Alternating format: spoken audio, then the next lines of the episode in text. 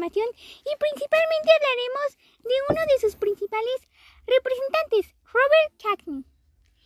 Para hablar del tema contamos con la presencia de la señorita Virginia Mejía Valencia, estudiante de la licenciatura en Pedagogía.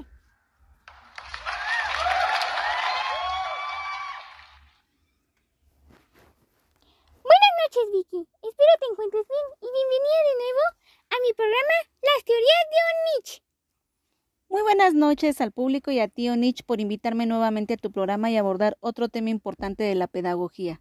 Platícanos sobre el procesamiento humano de la información.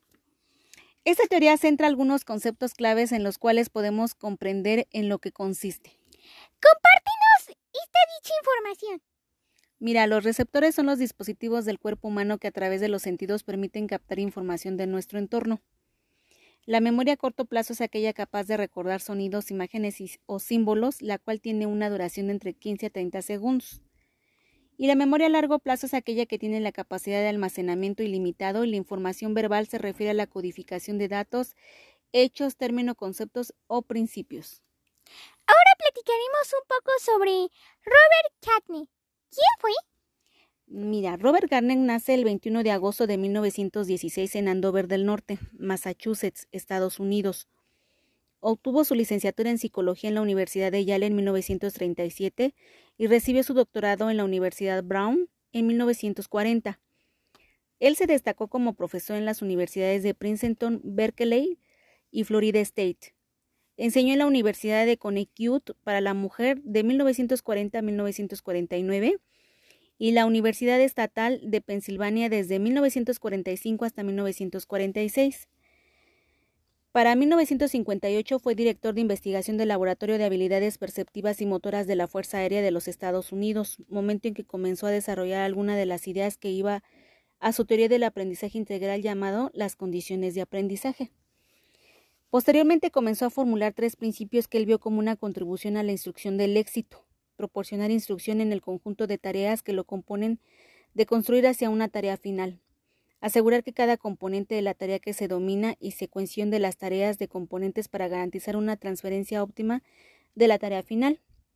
Publicó más tarde su conocido libro Las condiciones de aprendizaje, que fue en 1965, y las primeras investigaciones en las bases psicológicas de la enseñanza eficaz lo, llevó a crecer que es una tecnología de instrucción o de la teoría que debe ir más allá de la teoría del aprendizaje tradicional. Llegó a la conclusión de que la teoría de instrucción debe abordar los factores específicos que contribuyen al aprendizaje de habilidades complejas. Describió estos factores en un artículo en 1968 titulado Las jerarquías de aprendizaje e identificó cinco categorías únicas de aprendizaje, la información verbal, las habilidades intelectuales, actitudes, habilidades motoras y estrategias cognitivas. Estas teorías representan diferentes capacidades y actuaciones y se aprenden de, diferentes maneras. Después de establecer sus dominios de aprendizaje, pasó a describir los eventos del medio ambiente y las etapas del procesamiento de la información requerida para cada uno de estos dominios en la edición de 1977 en su libro Las condiciones de aprendizaje.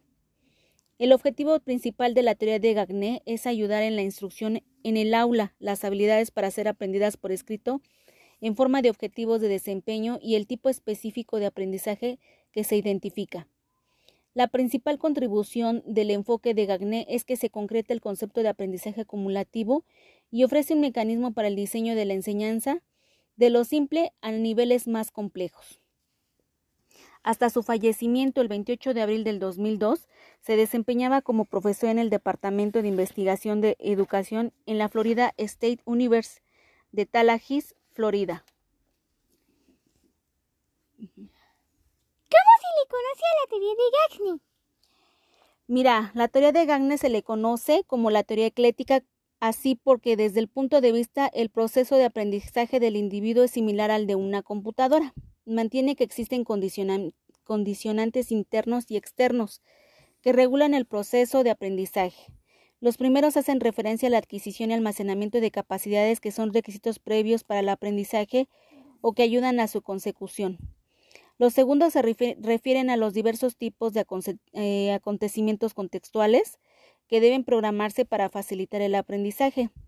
Las, tareas de aprendizaje que propone para el ámbito cognitivo se organizan en una jerarquía de progresiva complejidad y que van desde el reconocimiento perceptivo hasta la resolución del problema.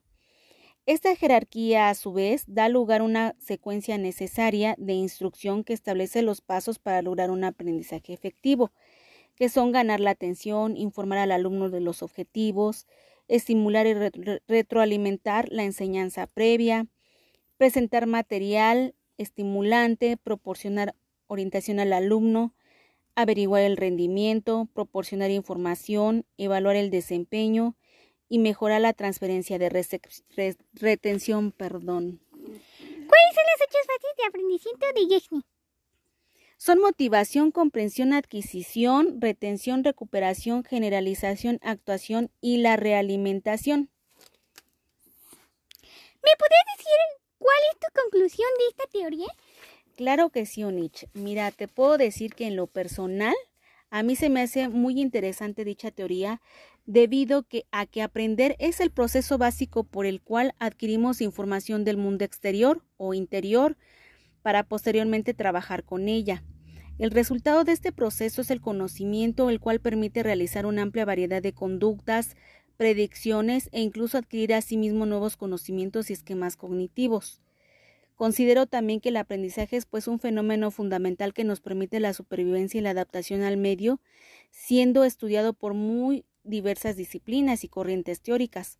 Una de las múltiples teorías que han surgido respecto al proceso del aprendizaje es la teoría del aprendizaje, del aprendizaje de Robert Gagné, y es que Jean Piaget no fue el único en hablar sobre el aprendizaje en clave psicológica. En el caso de la teoría del aprendizaje de Robert Gagné se considera como tal el resultado de la interrelación entre personas y ambiente, siendo un cambio de tipo comportamental, conductual e incluso de disposición o actitud respecto a una parte o la totalidad de la realidad. Dicho cambio es mantenido en el tiempo como consecuencia de la interacción entre personas o ambiente, no siendo debido únicamente a cambios madurativos, sino a la vivencia de experiencias y repetición de estas. Para Gagné, la información llega al sistema nervioso a través de los receptores sensoriales, para posteriormente procesarse y almacenarse en la memoria hasta que sea necesaria su recuperación. Si dicha información se corresponde con alguna previa puede pasar fácilmente a almacenarse, pero en caso contrario sería necesaria la, práctica y la repetición del aprendizaje. Las emociones internas y las motivaciones facilitan o dificultan según el caso. Dicho almacenamiento y posterior recuperación. Lamentablemente se nos termina el tiempo. Me hubiera gustado que siguiéramos platicando de este gran personaje. Antes que nada, le agradezco al público por acompañarnos y a ti por venir nuevamente al foro y enriquecernos con tus grandes conocimientos que nos das cuando brindamos al foro. Muchas gracias. Muchas gracias, Onich, nuevamente por invitarme a tu programa y espero poder volver a verte pronto. Gracias.